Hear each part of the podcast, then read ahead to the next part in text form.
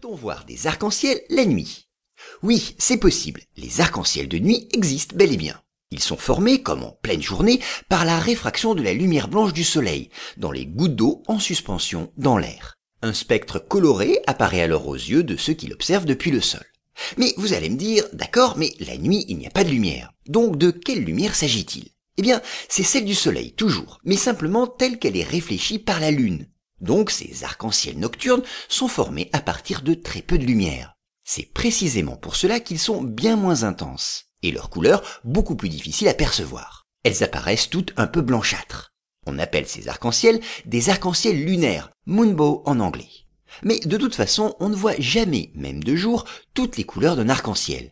Leur spectre de couleurs est en réalité parfaitement continu, allant du rouge à l'extérieur au violet à l'intérieur. Mais selon les cultures, on considère qu'on y voit 3, 4, 5, 6, 7, 8 ou même 9